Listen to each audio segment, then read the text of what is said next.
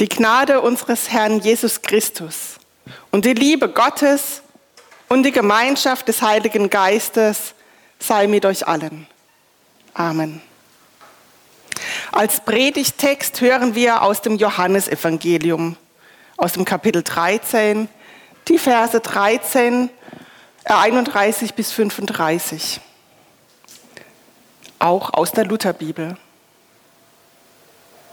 Als Judas fort war, sagte Jesus, jetzt zeigt Gott, wer der Menschensohn wirklich ist.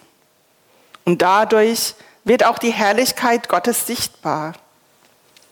Wenn der Menschensohn erst Gottes Herrlichkeit gezeigt hat, dann wird auch Gott die Herrlichkeit des Menschensohnes sichtbar machen. Und das geschieht bald. Denn bei euch, meine Kinder, werde ich nur noch kurze Zeit sein. Ihr werdet mich suchen. Doch was ich den führenden Juden gesagt habe, muss ich jetzt euch auch sagen. Wohin ich gehen werde, dahin könnt ihr mir nicht folgen. Und ich gebe euch jetzt ein neues Gebot. Liebt einander. So wie ich euch geliebt habe, so sollt ihr euch auch untereinander lieben. An eurer Liebe zueinander wird jeder erkennen, dass ihr meine Jünger seid.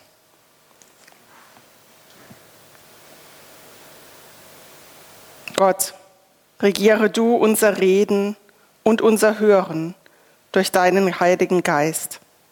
Amen. Liebe Gemeinde, was denken Sie denn? Woran erkennt man denn eigentlich einen Christen oder eine Christin? Gar nicht so leicht.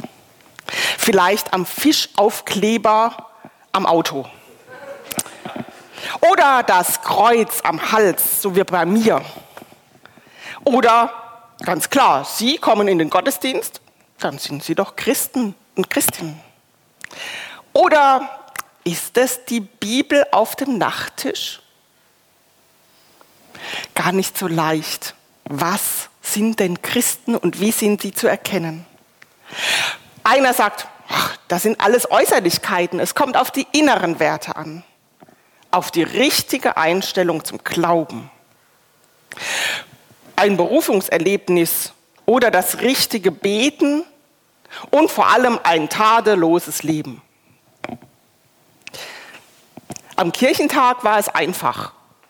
Da hatten fast alle, die zum Kirchentag gekommen waren und sich da wohlfühlen und sich extra auch zeigen wollten, einen bunten Schal um. Und überall in den Straßen wusste man, die gehören dazu. Aber ich sehe hier heute gar keine einheitlichen Schals und trotzdem vermute ich, dass wir alle auch an Jesus glauben. Was macht also einen Christ zum Christen und eine Christin zum Christin? Ich habe mich auf die Suche gemacht in der Bibel. Leider kommt das Wort Christ gar nicht so oft drin vor, denn es war eher die Bezeichnung von anderen für diese neue Gruppe. Sie selbst haben sich gar nicht unbedingt Christen genannt oder Christinnen. Jesus selbst benutzt ein anderes Wort, Jünger also Schüler. Und dadurch war er der Lehrende, der Rabbi. Und er zeigt ihnen vieles und erklärt ihnen vieles in der Zeit, in der sie zusammen sind. Ganz viel haben sie erlebt miteinander. Und sie fragen ihn auch immer wieder, Rabbi, wie ist das? Rabbi, wie geht das? Rabbi, sag doch mal. Und er tut's. Er erklärt und zeigt. Jetzt ist eine sehr dichte Zeit für die Jünger und für Jesus. Denn Jesus weiß, bald ist sein irdisches Leben zu Ende. Er hat nur noch kurze Zeit, um ihnen das Wichtigste nochmal komprimiert zusammenzubringen und zu sagen, das ist es. Daran müsst ihr euch halten. Er bereitet die Jünger auf seine Zeit vor, wo sie ohne ihn leben müssen, wo sie verantwortlich sind, wo sie Glauben leben und weitertragen. Und an diesem Abend, wo schon so viel passiert ist, miteinander essen, das Abendmahl mit Erklärungen, Judas ist gegangen und wird ihn verraten, da sagt er, ich gebe euch ein neues Gebot. Liebt einander. So wie ich euch geliebt habe, so sollt ihr euch untereinander lieben. Denn an eurer Liebe zueinander wird jeder erkennen, dass ihr meine Jünger seid. Sie, er traut ihnen nicht so viel zu, glaube ich. Er sagt ein letztes Gebot, ein einziges. Also wir sind ja gewohnt zehn, ne? Also bisschen kann man sich schon merken, aber nein, ein Gebot, das ist ihm wichtig. Ein letztes. Liebt einander. Das ist sozusagen das Erkennungszeichen für die Jünger Jesu und auch für uns Christen. Die Liebe. Das klingt banaler, als es ist. Denn Jesus wäre nicht Jesus, wenn er es nicht verbunden hätte und nicht so platt ein gutes Gefühl im Bauch und Schmetterlinge meint, sondern er meint es ziemlich konkret, die Liebe. Denn er nennt die Grundlage als erstes. So wie ich euch geliebt habe. Genau so sollt ihr euch untereinander lieben. Ich stelle mir vor, dass Jesus in ratlose Gesichter geschaut hat. Wie, wie du uns geliebt hast, und dann sagt er vielleicht, erinnert ihr euch an Matthäus, dem Zöllner, der alle betrogen hat und seine Landsleute ausgenommen hat? Ich habe ihn doch als Nachfolger und als Jünger ausgewählt. Und wir haben zusammen ein Fest gefeiert. Wisst ihr das noch? Hm, Jesus sagen sie dann vielleicht, stimmt, den hast du einfach so angenommen obwohl er vorher kein guter Mensch war. Und wisst ihr noch, wer auf diesem Fest alles dabei war? Oh ja, die anderen haben mit dem Finger auf uns gezeigt, sagen sie. Da waren Leute dabei, mit denen man, geht man normal nicht in ein Haus zusammen. Da lässt man sich nicht blicken. Ja, genau. Und mit denen habe ich gefeiert. Und Nathanael, weißt du noch, dass ich dich geliebt habe? Bei unserer ersten Begegnung, als jemand dir erzählte, du, der Jesus, der ist spannend, da sollten wir mal hingehen, da sagtest du, ach, der kommt doch aus Nazareth. Was soll denn Gutes schon aus Nazareth kommen? Und dann bist du einer meiner Jünger geworden, weil ich dich geliebt habe, weil ich dich gerufen habe. So meine ich das mit der Liebe, wie ich euch gezeigt habe. So sollt ihr lieben.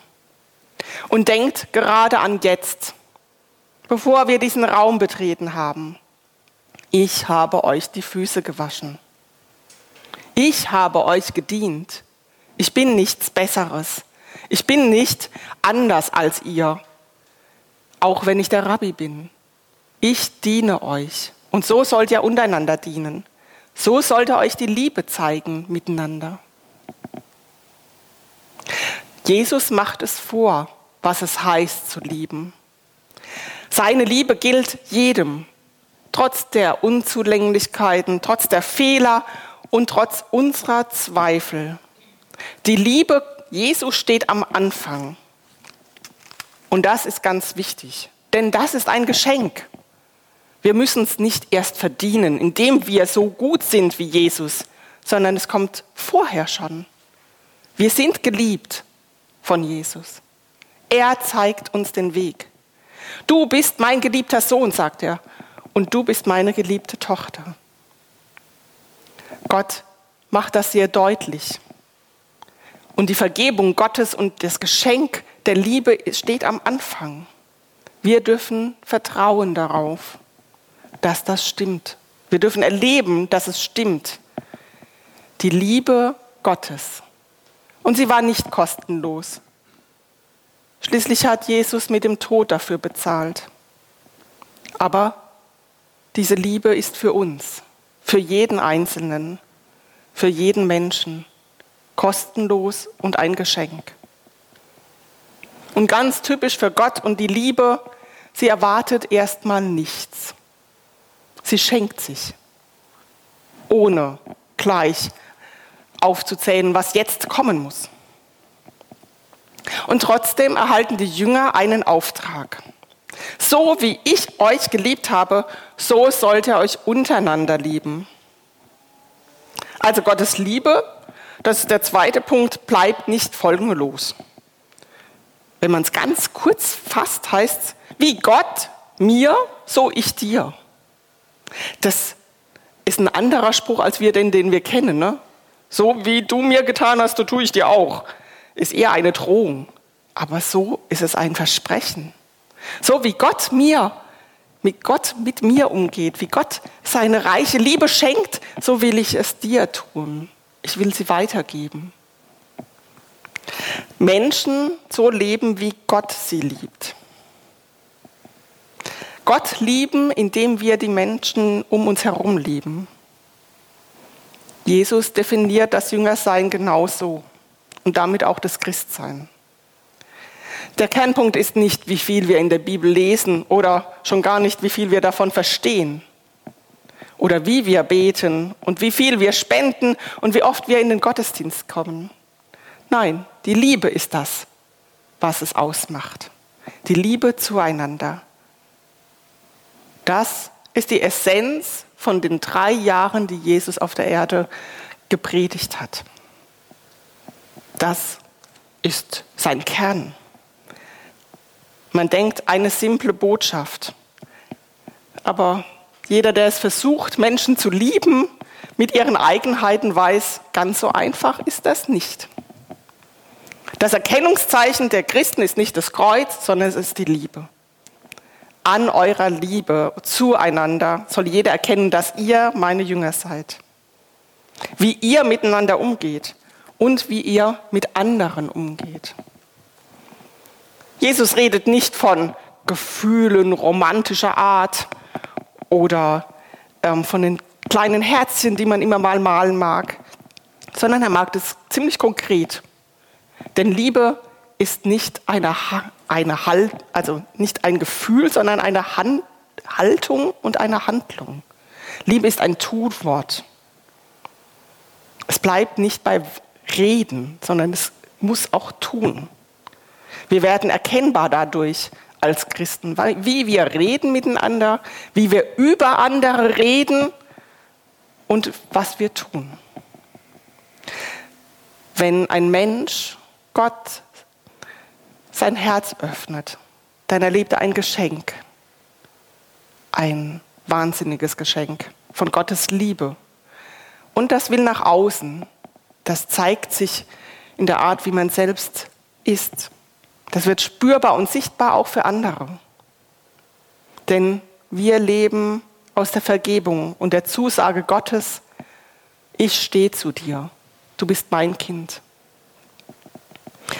Diese Liebe öffnet vielleicht auch unsere Augen, sodass man die Bedürftigen sieht, dass man nicht dran vorbeigehen kann, wenn jemand etwas braucht, etwas auf dem Herzen hat oder wir spüren, für denjenigen sollten wir einmal beten, ihn mit aufnehmen und Gott bitten, das zu tun, was er tun kann.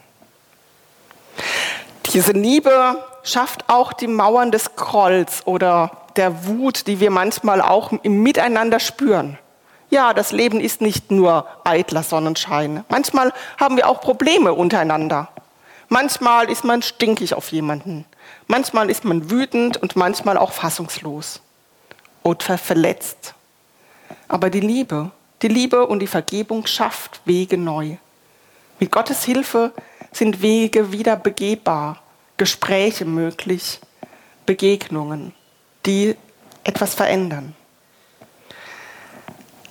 In der Liebe redet man miteinander und nicht übereinander.